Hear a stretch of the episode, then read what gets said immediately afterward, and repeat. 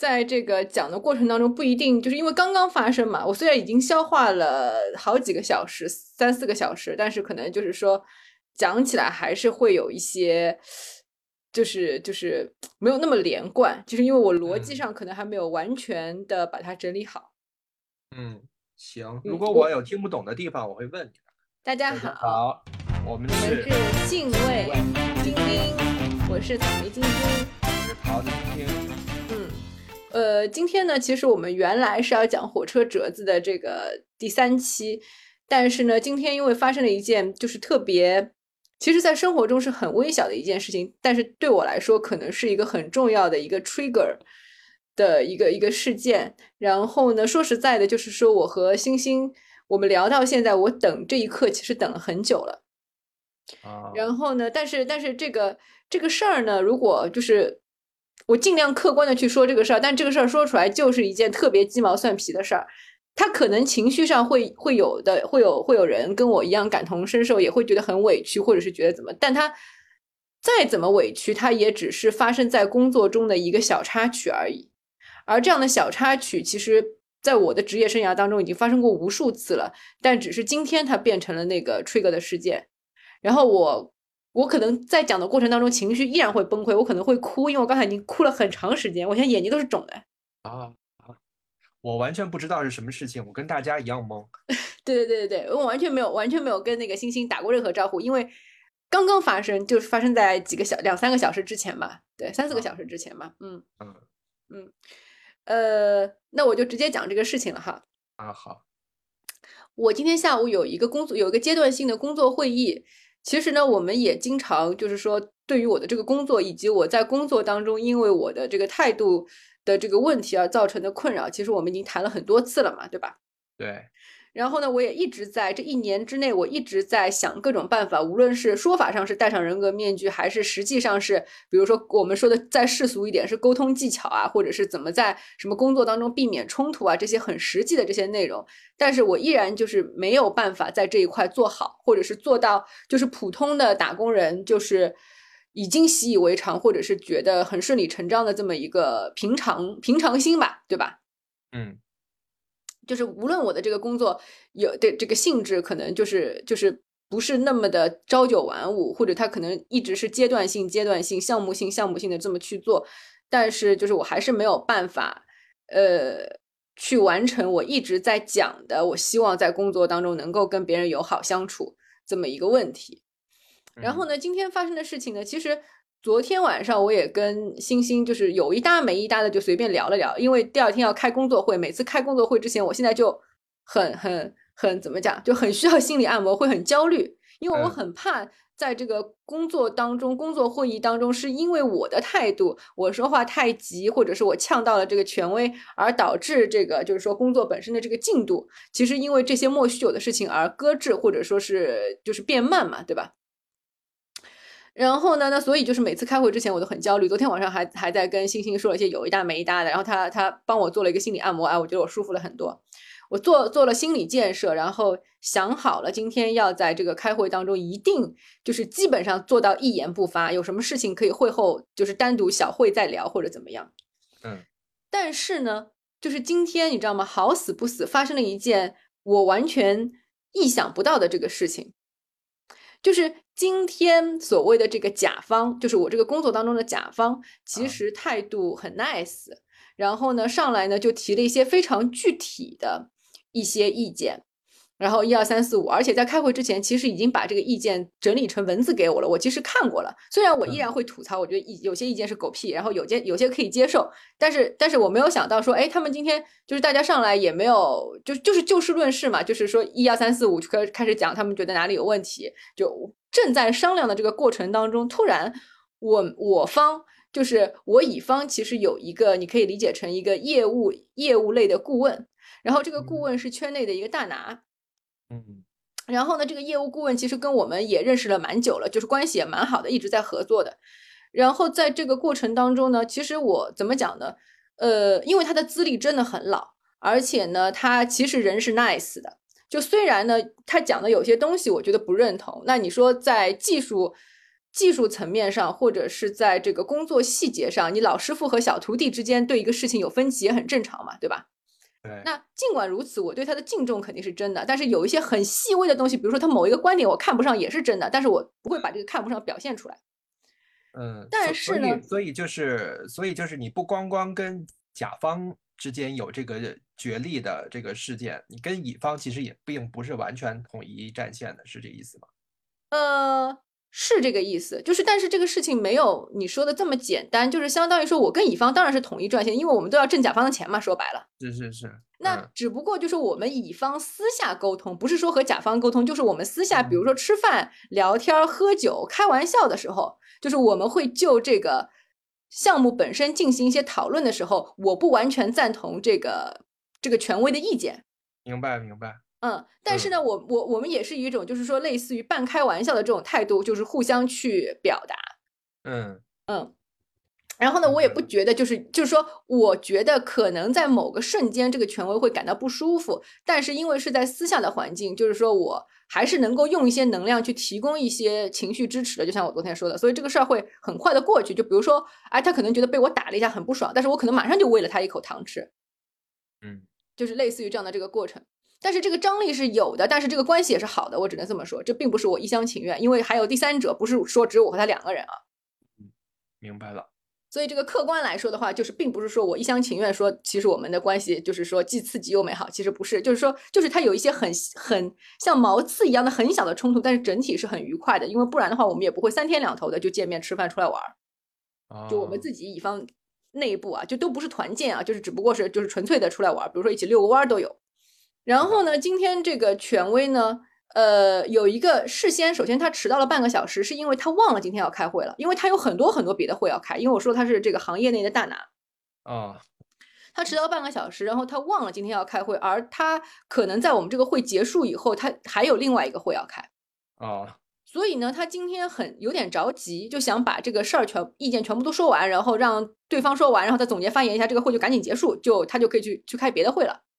然后呢，在这个前提下呢，就是当我跟甲方开始一来一往就一个问题，比如说你问我答的时候，他就突然之间就是跳了出来，就是把我批的一无是处。而且就是说，我觉得这个批的一无是处，并不是说他首先觉得就是说我交上去的这个交上去的这个成果他不是很满意，这是个前提，但他嗯立刻给我扣了个帽子，觉得我没有认真。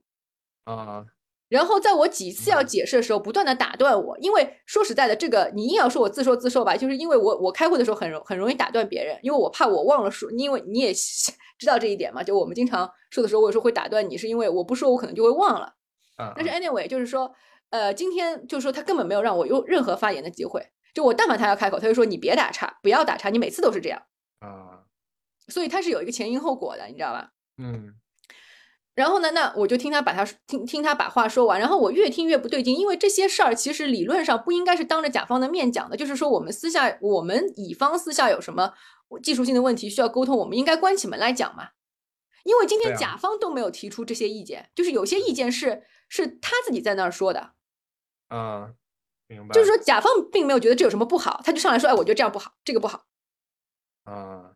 然后呢，在在这个过程当中呢，就急于的把自己的意见讲完嘛。然后呢，在这个讲完的这个过程当中，哎，我发现就是说，呃，它牵扯到了一个，就是说过去的，因为过去的这个工阶段性的工作已经结束了，但是他在今天批评我现阶段的这个工作的时候，其实有意的把话题拉到了过去，意思就是说，过去的某一些阶段当中，他有些东西他其实也并没有很满意。啊但是问题是，甲方都满意了，不然的话，这个事情不会过的，也不会结，我们的工作不会没不是是一阶段一阶段结钱的。嗯嗯，然后呢，他就就就说了些他觉得好的东西，而他觉得好的东西，恰恰是一直以来我跟他有分歧的那些东西，就是是嗯是一些审美架构上的问题，就并不是说技巧上的问题。然后呢，我就我就试图把这个话掰回来，我就刚刚说，我说我觉得这是技巧上的问题，我可以解决。他马上就打断我说，这不是技巧上的问题，你不要以为这个东西很简单。嗯说你不要那个，就是说，就是类似于，就是说不要那个，就是轻而易举的糊弄过去。问题是我我你知道我做事情其实是不糊弄的，尤其是在工作上。对对是啊，所以就是就是，然后就就这样的那个，然后那然后我突然间觉得，就是我嗯，就是我很 shock，就是我被打击到了。那我就嗯我就不开口了，然后就是等他讲完，然后甲方就是反而就会往回找补了一点。甲方说啊，其实也没有说的，也没有这样啦，其实啊，就就反正说说的有的没，然后就就把这个话在一个看似还轻松的范围氛围内把这个会结束了。哦，嗯，嗯，那那这个大拿达到目的了吗？就是会议如期结束了。对对对对对。然后就是就是这么一件很小的这个事情，然后我我崩溃了。我明白了。那你那你还可以再仔细的讲一讲你崩溃的点吗？我崩溃的点是在于，就是说，如果你要说最表层的这个原因的话，我我崩溃的点是在于我被扣帽子了。就是就是嗯你如果就是说，呃，这这个事情我很不能接受。就由从小到大，其实我们在这个这个环境之下，很很多人都经历过被扣帽子，无论是被老师或者是被家长，对吧？对，就是说我做做做错了什么，你可以说我哪哪哪做错了，但是你不能试图阅读我的思想，你不能说你肯定是这么想的，所以你才会这么干。对，你不能扣给我先把帽子扣上，说你不认真，那你怎么知道我不认真呢？你有什么立场说我不认真呢？你是站在我旁边二十四小时监督着我吗？就有事儿就说事儿不行吗？就是我是特别特别讨厌就是被扣帽子这件事情的。这就是一种压迫嘛，嗯，就随便安一个罪名。对对对对对，然后这这个事情我们啊很熟悉嘛，对吧？这种窒息感我们很熟悉，是的，对是。就是随便被被安一个罪名，然后他企图解，就是说他甚至是我刚刚要解释，就说你不要解释，你解释就说明你想偷懒，嗯，你解释就说明你不想改。呃，这个这个人之前从来没有用这样的方式跟你交流过，是吗？从来没有过。而且就在前天，我们还开了个内部会议，就非常就非常其乐融融。啊，所以我只能归结为说，他今天就是因为他自己的问题有点上火着急了，或者或者是或者是因为过去其实我跟他之间的这个交流，让他一直是有点介怀的，就他也是一个 trigger，就是我对我来说也是个 trigger，都是突发事件。对对，嗯有一点积怨。嗯，我我能问一下这个大拿的性别吗？当然是男的了。那那就那就明白了，那是非常合理。嗯，我就是说，他做出这样的行为，在我的理解当中是可以想象的，嗯嗯嗯因为在我们的生活当中，其实不止一次被这样对待过。对，或者就相当于说，这个男性权威他在跟我我我们一起工作，或者是认识了有两三年之久，他今天突然之间破防了，你懂吗？就在我看来，对，嗯而且今天他破防，恰恰是因为我什么都没有做。你要是说我但凡又像以前一样，就是说，就是说冷不丁的嗯冒出来一句话，触犯到了他，或者就是说半怼半开玩笑的说了一个跟他不同的这个意见，倒也罢了。我今天嗯是做了十足的心理建设和准备，就是以想以一个乖乖女的身份去参加这个会议的。嗯而正当我什么都没有说，什么都没有做的时候，他突然之间破防了，因为他今天迟到了半个小时，然后忘记了那个今天要开会，然后他之后还有个很着急的会要开，仅仅是因为这样，再加上一些有的没的的积怨，他就破防了。他的行为很典型了，就是其实他自己知道自己是有错的。我们简单说，就是他知道自己有错，但是他要用攻击别人的方式来消解自己的错。对，就说这些分析我都明白，而且就是说这样的事情其实不止在我整个职业生涯当中，对吧？甚至我们这一代，也不是我们这一代人，就是我们嗯对吧？从小生活当中经历的这样事情，就是就是数不胜数，不胜枚举。是是所以是，它只是一件稀松平常的一件事情而已。你硬要这么说的话，对吧？不爽归不爽，但它就是并不是什么惊天大事儿。嗯，是。那这个事情，呃，为什么会让你觉得就是会成为你的分水岭呢？嗯，我不知道哎，就是说，就是那一刻，就是我也破防了。你可以说，啊，你你明白吗？就是说，今天我也破防了，就是在他破防 发生这么，就是说，在这个会议结束以后，我破防了，嗯就是我爆嗯哭。就是说，你一次一次的被践踏尊严，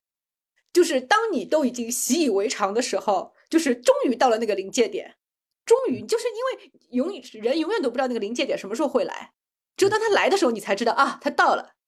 我受不了了。对，我明白。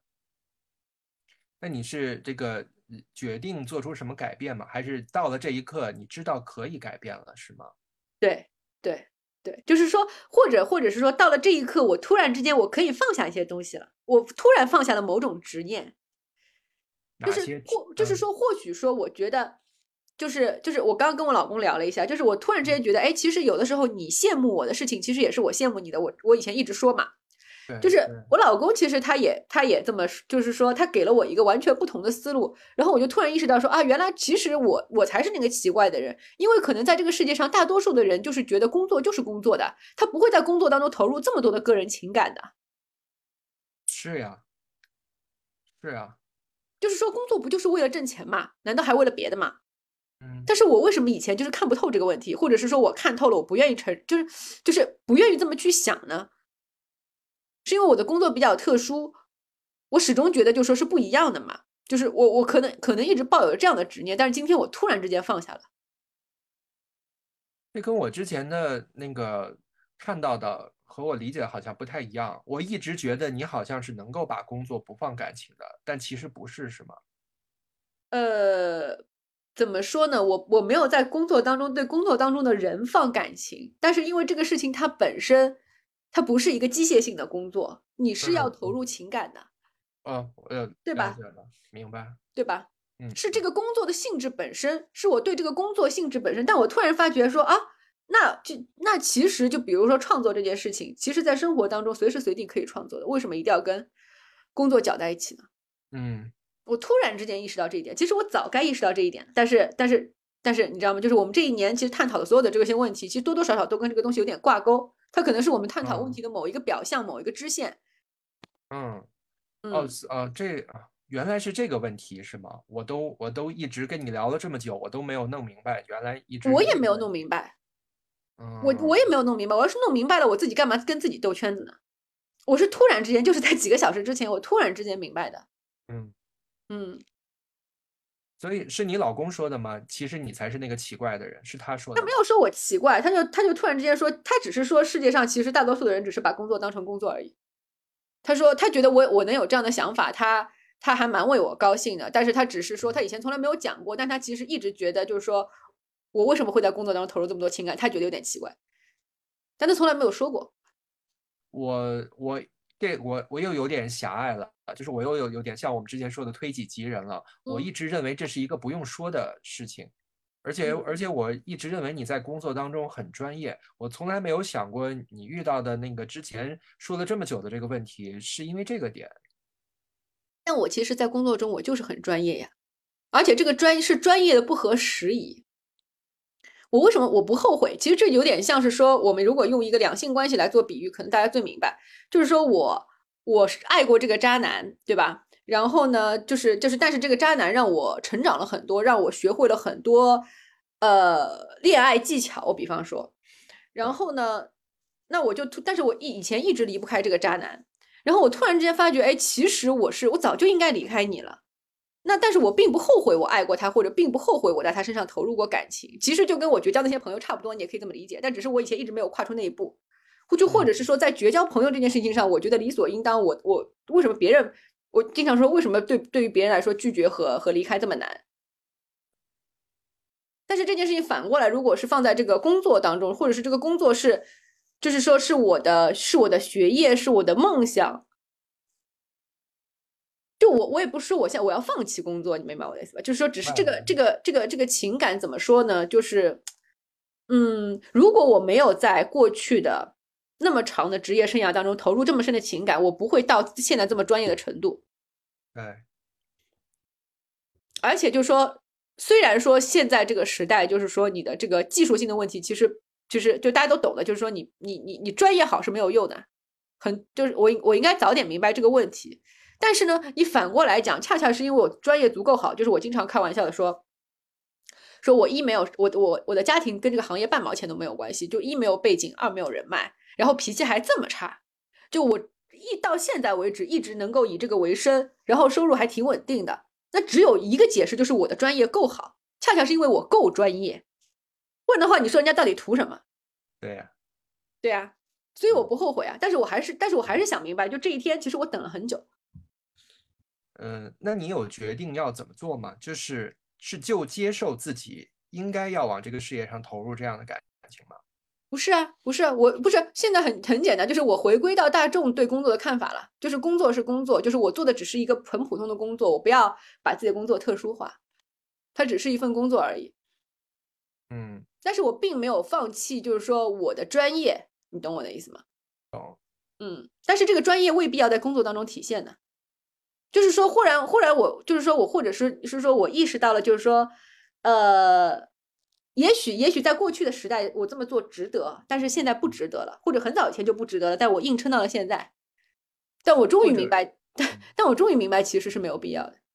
嗯，或者说是体现适度的专业啊？不是，不是，我觉得这个，呃，我不是说我要，我其实并不是说我要摆烂。就比如说，我说创作这件事情，随时随地都可以做，我不一定非要在工作当中执着执着这件事情。但是我并不是说我要在专工作当中放弃我的专业技巧，这是两码事。我这么讲你明白吧？明白。但是就是观念观念转变了，嗯，这就跟戒烟一样的，就是说，其实戒烟它只是一个意识上的一个一个开关而已。我以前就是强行强迫自己戒了这么多次烟，但都没有成功。就直到有一天，就是真的是突然之间，你你想我以前一天抽两包的，就就。对吧？以前就是说我我在国外国外玩，就是坐个地铁坐时间长一点，一下地铁要立刻找一个吸烟室吸烟的，就 一刻都等不了的。那就是这样的老烟枪，就是就是一个闪念之间，就突然之间觉得啊，我其实并并没有我想象当中那么需要它，然后我就再也不抽了。所有的 就是就是就是就是我的就是就是跟我大学时代就认识的朋友，就对我戒烟这件事情表示非常不可思议的。是你有一天突然就不抽了，因为你之前那个来我家玩的时候，还是就是一会儿就要抽，一会儿就要抽的。嗯嗯嗯。然后上次来的时候就没有再抽了。没有上次了，很早了。我我没有抽烟都已经三年了。嗯嗯。所以我觉得就就是一个就是意识上转换了，但是就是说我我还要继续去消化这个事情，就好像我跟朋友分手以后，就还是会很难过，就这个情绪还要消化很久。嗯。我还是觉得自己很委屈，还是会觉得啊，今天就是说我遭受了不应，就是不公正的待遇，这个都都没有变呐，只是说今天啊发生了一件稀松平常的以前一直发生的这个事情，只只不过我今天就突然之间受不了了，因为受不了了，因为崩溃了才转化了。嗯，那你跟这个大拿之间的关系还需要做特殊的处理吗？还是就？不需要，不需要，我会装傻充愣的混过去，就像在工作当中对对付任何一个工作当中的上司一样。我以前是做不到的，但就像我就像我戒烟一样，我一旦把这个开关转过来，哎，我就觉得啊，没有什么难度啊，为什么不可以不可以这么做呢？所以这个其实某种程度上其实跟跟人格面具是是是挂钩的。它就是人格面具啊，嗯，就是就是之前我们讨论了这么久，其实这这大道理全都明白，就是甚至不用我再说一遍，嗯。对，就是这个小点，就是那开关没有搬过来。嗯嗯嗯。因为呃，因为我之前在工作当中也遇遇到过这个类似的事情，但是我好像，就是我好像就天然的就知道，其实我不用放感情。嗯嗯。就是当被别人扣帽子，当被别人这样，呃，就是被别人没有理由的宣泄他的情绪的时候。其实我当下那个情感的开关就就自己就闭上了，嗯，我可以任由他说，就是我不会再让他的感情影响到我，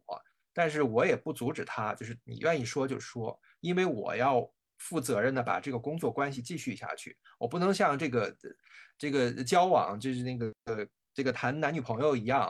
你生气我也生气了，这个事儿不管了，这是不可能的。嗯，我觉得这个还有一点点那个微妙的差别，就是我并不是对这个人失望了、破防了，我是你可以说我是对这个行业、对这个事情本身，就说就或者你说这个行业其实早就是这样，就是说我们任何一个在某个行业里面干了很久的人都会知道，就是说自己所在的这个行业有一些就是说永远都无法改变的一些积弊，对吧？对。那你你与其说就是说我我其实是对是对，因为这个行业是我的梦想。嗯，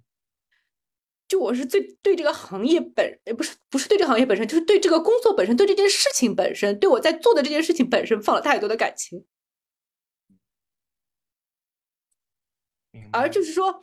这个工作本身它不停的在伤害我，并不是说这个工作当中有些人什么的，就是其实说实在的，我根本不 care 这些人的。你觉得我会 care 他们吗？我会对这些人放感情吗？就是破防就破防在为什么我一次一就是我说的投入感情，是我对这件事情本身，比如说我每天都在想这个事情，然后每天都在都在想怎么把这个事情做好。我查阅大我查阅大部头的这个资料，我做了比很很多同行业的人不会去做的这些功课，但是我但是但是没有用啊，就没有人 care 这些啊，他们甚至都不一定看完了这个东西，上来就扣帽子。我我是这个很受不了，就是我是这个破防了，是这个崩溃了，你明白吗？嗯，就是说我被这件事情本身，就比方说，有个人很喜欢画画，或者有一个人很很很喜欢音乐，我并没有被画画艺术或者是音乐艺术这个这个艺术本身辜负了，但是我被比如说成为画家这个工作，比如给画廊画画这个工作，或者是给给。给在交响乐里面做一个弹钢琴的这份工作，把我搞崩溃了。嗯，而比如说音乐和和和绘画，因为音乐和绘画是我的梦想，所以我才会在我弹钢琴的时候投入这么多的感情，才会在我画画的时候投入这么多感情。我并不是说对什么画廊的顾客，或者是画廊的老板，或者给我下定件的人投入什么感情，你明白这个区别吗？明白。所以这个东西就就很难放下的，在之前。其实你这样的工作状态是，是很很多人，嗯，怎么说，就是没有机会做到的。那我做过了，我我我我我只能说我做过了。嗯，不是所有人都有机会，就是在在自己这个和自己梦想相关的行业当中工作的。是啊，是啊，所以我说我不后悔嘛。是啊，嗯。但是结束了，嗯嗯，那你那你现在的心情是怎么样？现在心情就很像，就是我跟某一个感情很好的朋友，就突然之间，就是我意识到那一点，觉得我是时候离开了，是时候是时候绝交了，就是类似于这样的感情吧。但是除了除此之外，还有一个就是说，我突然之间意识到，我突然意识到自己长大了，就是在我这个岁数。你觉得你原来就是就是某就是那一刻，我突然之间意识到我我我是一个成年人了。你的意思是终于知道要藏起自己的真情实感了，是吗？呃，不，没有，不是那么简单，不是那么简单。我不会，我不会藏起真，我我并不要扼杀真实的自己啊！我没有要藏藏起今后藏起我的真真情实感，不是不是这回事。就怎么讲呢？就是，嗯。我觉得这个比喻也不是很恰当，但其实就是类似于说，我身边其实有很多关系很好的朋友，其实就我们有时候说斑马儿童什么的，其实我们在某种程度上真的都在抗拒成长，抗拒变成一个成年人，就是好像总觉得就是说，嗯，成年成年人是龌龊的，是世故的，是没有梦想的，没有灵魂的。但是，但是，其实事实未事实未必是这个样子。而且，其实说实在的，就是说，嗯，在现在的这样一个环境当中，在现在这样的一个岁数当中，其实你是要去为自己人生的后半程做一个新的规划的。你不能像活头头几十年一样的去去活后面的几十年，这个是不现实的。无论从时代还是从个人的这个生理曲线上来讲，都是不现实的。是。嗯，所以有的人可能很早就明白了这一点，但是我觉得现在明白也不晚。嗯嗯，所以在这一刻，我突然之间决定跟年幼的自己告别了。我以前是没有做好这个准备的，但其实我们都知道，就是说，当一个转化来临的时候，其实在这个转化来临之前，可能一年两年，你就在等待这个转化。其实我们这一年来做播客，其实也其实就就是就是在为这个转化做准备。我我就是说，就像你知道这一天总会来，但是你不知道它什么时候会来，你不知道是一年后还是一年后，还是还是一年半后，还是两年后，还是三年后，但你知道它就快来了，因为你在迎接它。嗯，就是我我我我以前就说，甚至人都会觉得就会给自己找借口，会会给自己找理由，就是我会觉得就是说我不愿意成为这个成年人，是对自己的一份坚持，或者是说。我因为不想成为成年人，所以在我的脑海当中，我会把成年人想的很坏，或者是想的很不堪。好像就是说你成年了就意味着你对自己的背叛，或者是意味着某些妥协。但其实，其实你真的走出了这一步，你就会发觉啊，就是其实人都是这样的。你跨出那一步，才发觉啊，你原来想的那些东西，很多其实都是杞人忧天，或者很多东西都是你给自己找的一些，无论是借口还是给自己设的一些屏障和障碍。但是这个个东西你不走出去，你永远都不会明白的。这个东西只能回头看才会明白，对，这真的或者就说，或者就说我嗯们这一代在在这个就成长的过程当中，始终始终经历过黄金时代的尾巴，始终看见过那个绚烂的背影。尤其是在我这个行业，就是我小时候想要合作的人，我其实合作到了。哦，那和你想象的一样吗？他跟我想象的一样啊，这不只不过他现在退休了，在前几年。啊啊，所以这个这是就是说，做这行的人他始终有一些赤子，就是这个我我我也不会一棍子去打翻，我只是在说我自己这个特殊的情况，而我这个特殊的情况，它其实又跟时代的变迁、跟这个时代的变化、跟整个环境的变化密不可分，就是我没有必要再，就是牢牢的抱住那个已经逝去的幻象不放手了。嗯，你提到了赤子之心，因为我曾经听一个编辑跟我说过，说一定要保持赤子之心。我今天听了你说之后，我现在开始怀疑这句话。为什么要怀疑这句话？嗯，想要保持赤子之心是需要条件的，我不觉得所有人都具备这个条件。是啊，但是问题是你依然可以，就是说你你不必要放弃赤子之心的，你其实可能可能要把它装在一个更对，合适更小的盒子里。边，嗯，嗯，不随便拿出来给别人看而已。你并没有要毁掉它或者要杀掉它，不是这样的。或者就是说小，或者说这就是小孩和成年人的区别，就是小孩他会他会急，比如说我今天拿到了一个好东西，我会急于跟别人分享，告诉大家我今天有了一个什么好东西。嗯嗯，但不会所有人都愿意搭理他的。不是，或者是不是所有人都愿意分享他这份快乐的？是，嗯，或者是抱以同样这个快乐的心态来来来共情。所以说，再清醒的人，他他也是有执念的，就是人就是人就是这个样子的。对，所以你是没有想到今天会聊这个，是吗？没有想到 他来的如此的突然，是吧？是，我也没有想到，我也没有想到，就我也没有想到，我今天为什么突然间破防崩溃了？因为昨昨天才才和你这个说过这个，然后结果今天就发生这个事情。对对对，而且就是说，他真的就是我，就像我说的嘛，就他来的莫名其妙嘛。就是今天我已经已经已经就是已经 做好了一个就是乖小孩的这个姿态的时候，对，突然之间大棒就下来了。嗯，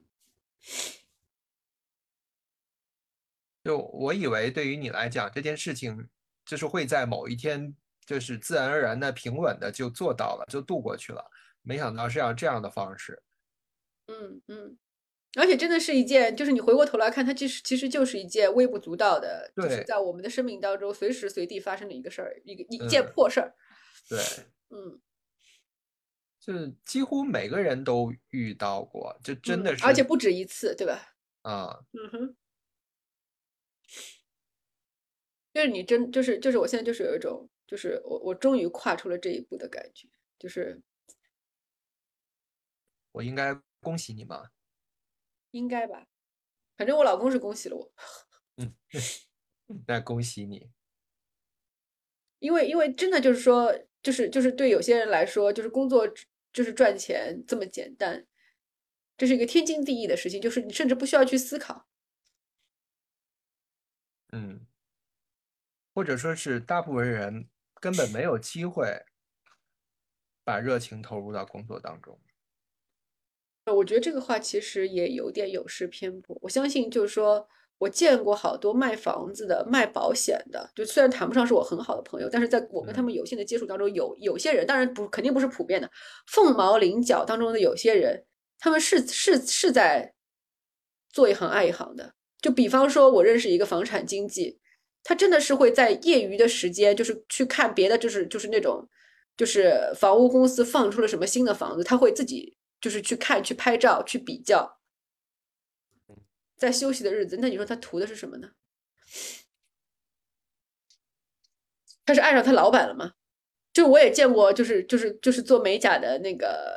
就是女孩子，她她就是不停的去考级，不停的去上课，但其实跟其实她就是招聘她的那个店里面根本不需要这些证书的。嗯，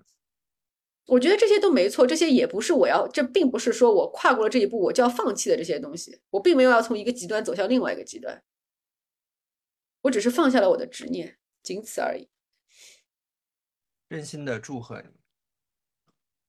嗯，但是真的好难过。知道。就是这个这个难过，就是可能我下午刚刚破防的时候，那个难过是那种，就是真的就是被辜负，然后特别委屈，然后特别痛心那种难过。但现在那种难过是那种，啊，就是说啊，原来是。原来跨出这一步是这么回事啊！的这种淡淡淡的忧伤，你知道吗？知道。就他并没有我想象当中想要像脱一层皮这么的惨烈，他真的只是就是你你就是轻松的有如你脱下一件外套，但是这件外套你真的穿了很久，你真的。哪怕是只是轻轻脱下一件外套，你都，嗯，很难。但真的，而且而且这种难过又在于说，你脱，你真的脱下能脱下它那一刻，你才发觉说啊，其实还蛮简单的。我以前为什么觉得我自己脱不下呢？就我为什么以前觉得就是我要和我要这件衣服穿着一辈子，哪怕我再喜欢它。对我现在我现在很难形容这种感觉。嗯，我也不知道怎么去类比。就是就是，也许就是说，经历过某一个人生阶段转换的人，可能可能会明白，可能会有类似的感觉，但是我就没有办法再说的更细，或者说的更好了。嗯，他和他和对错没有关系，就是就是你跨过去了。你现在在说片汤话？也不是片片汤话，就是那是什么？那你现在你现在心情是什么样的？我我希望快点迎接我的那一刻。那这一年你有觉得这一刻要近了吗？有我刚才说的那种感觉吗？就是你知道他要来，但是你不知道他什么时候会来。对，我时刻都感觉可能马上就就要就要变了。嗯，但是不知道。是，它是会以一种什么方式？对，对我一直觉得可能是会平稳的累积，或者是某一件外物，呃，或者就是干脆就是生活上的一件事情，就是给了我一击，然后我就突然就能做到了。我都想过，但是并没有，并没有如我预期的发生。我也是啊，因为 就是所以我就说这个事情很。很有意思，就是它一定会在你意想不到的时候出现，所以你也不必要去预判，不必去预想它，因为它一定跟你预想的不一样。我我昨天我们甚至都要，我是甚至这最近都已经要要要要要去修行，从梦中寻找寻找这个改变的契机了。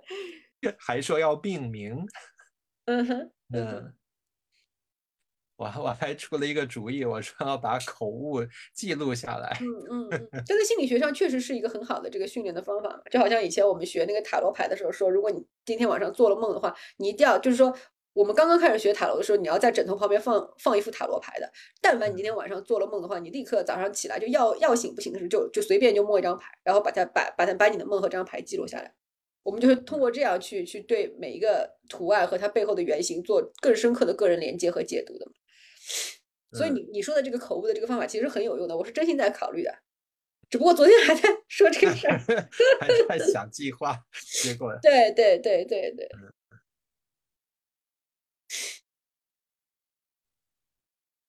而且某种程度上，我其实是放下了自己想做权威的执念，或者是说，我们以前曾经聊过，我一直把自己当成权威的，我是这么定义我自己的。但是这样定义未尝不可，但是可能我我没有意识到，我已经长时间的因为长时间的这样定义自己而对此产生了执念。啊，所以我不知道我攻击权权威是不是也在攻击这个自己，所以都不好说。哎，我觉得你这句话好关键呀！我觉得你说的很好，这句话我没有听你这么清晰的表达过类似的意思。嗯，所以就是说，就是说，如果我们要说的悬一点，就是说，如果说每一个成长的过程都可以用每一个阶段，其实都是一小步一小步破我执的这样一个阶段，嗯，那你所有的其实突破的障碍都是都是有关于自我的执念，而有关于自我的执念是最难打破的。是。你你说的很清楚了，我觉得我也说不出更多的，嗯，更多的话了。就是再说，就真的是片儿汤话了。嗯，虽然我我现在就是就是就你说的这些之后，我我有非常多的感触，但我觉得我说不出来。就是包括之前我们。就是经常聊的，我说我其实想要变得更宽容，但是你自我的这个执念这么深，你怎么可能会宽容？怎么会？怎么可能会看得见更多的别人呢？对，嗯，我其实在在这两天，也不就是也不是这两天，就是这一两个月的时间，我其实一直在想，我今天甚至在开会之前，把你昨天跟我说的，就是说你关注一下别人的情感需求，写在了我的 memo 上，已经做好了万全的准备。对，但是很讽刺的时候，就是当我要要去想要去注重每个人的感受的时候，我就被被当场打了一闷棍。但是这一闷棍又把我打醒了，所以这个是个 很不断翻转的一个很很有意思的事情。嗯嗯，不破我执是看不见别人的，这是这是这是这是真理。虽然这是句片儿汤话，虽然人人都在说。虽然我我对吧，我们我说了很久嘛，就我一直在说，我怎么样才能变得更更更包容？这个话说了一年了。嗯嗯嗯。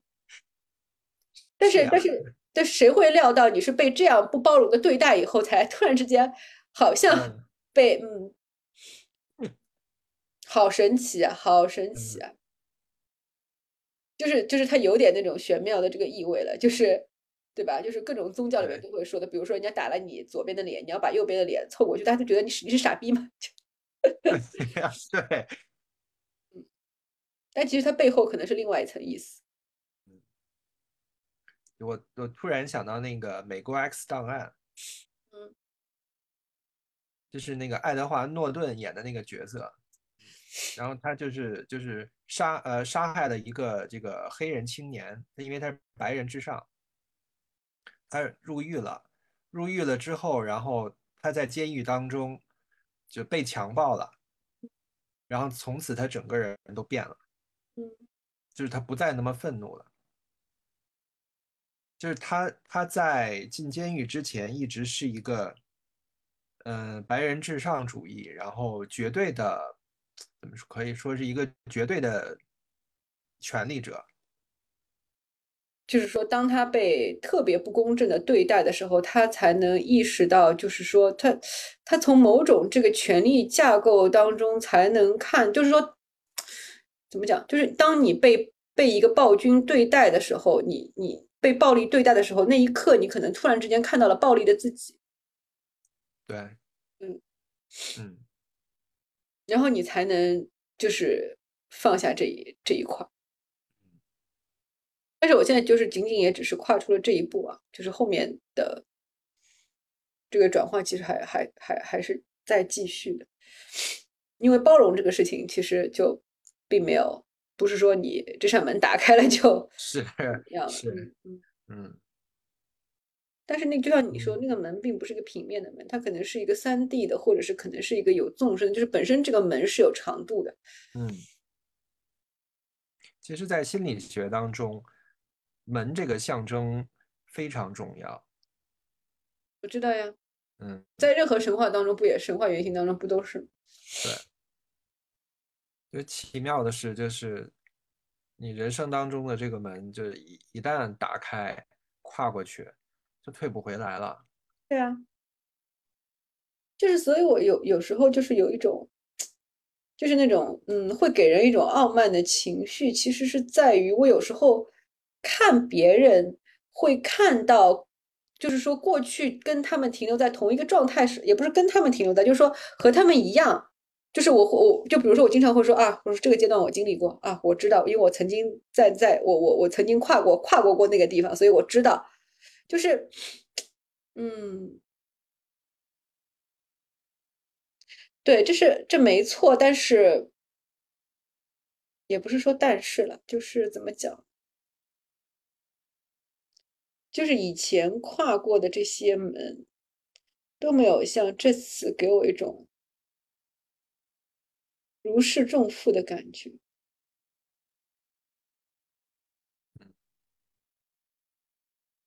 以前的跨过那些门，特别像升级打怪，就特别像啊，我到了下一个关卡了，我我过了这个关卡，我已经把上一个关关关卡的 BOSS 打完了，是更多的是那种兴奋、兴奋和得和为自己的能力感到得意。但那个也没什么不好了，是啊，嗯，所以我虽然虽然说就是今天有了这样的一个转化，但我一点也不讨厌过去的自己。对呀，就是因为我不讨厌他，所以告别的时候才有才那么难过嘛。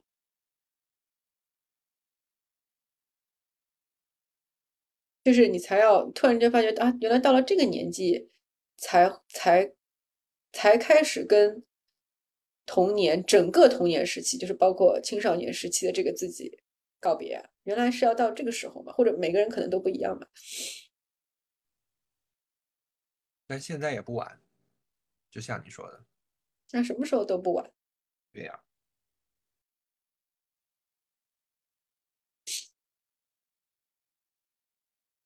所以其实其实就像我们聊了这一年。就是哎，呃，今天还不是不是，可能这期放出放出来的时候是一周年，对吧？呃，应该是第二周年的第一期，我猜，应该是。就是我我们其实，在这一年当中，也其实一直在讨论一个问题，就是你首先要有这个意识，你先意识到自己这样可能是。有问题的，然后你意识到这个，你你需要转变，然后到真正的转变当中，可能不知道要过多久。但是，但是有意识很重要，因为一旦有意识，不管他多久来，他一定会来，因为已经做好了迎接他的准备。然后这个准备其实你要做很久，嗯，就是你真正敞把自己敞开到一个什么程度接受他的时候，嗯。我有一个感觉，就是，就是我自己准备好了很多答案，我现在是在找这个问题，什么意思？就是，就是我其实知道自己应该怎么做，就是也知道哪样做会更好，就是我有很多很多的选择，就是我我一直觉得这个。身边的人还有这个生活，就是对我不薄，就给了我很多机会，也给了给了我很多选择，所以我有很多答案，嗯，可以往这个问题上去贴，但是我始终找不到这个问题是什么，就是我我不知道自己的问题在哪里。我虽然知道怎样做是好的，就我已经知道我应该怎么做，我也。如果我能做到的话，我也会很开心。那就是我，其实我就是我想要的结果。但是我还是不知道问题是什么。我觉得其实，嗯，如果你让我现在，就是说，可能昨天我都没有办法回答你这个问题，但你可能就是就是让今天的我来来回答这个问题的话，我觉得。这都是这个过程当中给过程当中你在其实你并不知道答案，这都是我们在寻找答案的过程当中编出来的一些名词和象征符号。它可以是一个问题，它可以是一个答案，它可以是一条路，它可以是一条一扇门。它可以是一个人格面具，它只是一种说法，但它们其实都是答案。甚至甚至说，你最后得到的那个东西，它其实不是一个答案，它也不是一个问题，它只是一种，是一个，是另外一个你。嗯嗯，就是你和过去，就是你和过去的你做了一个告别，然后迎来了一个新的你，大概是这个样子。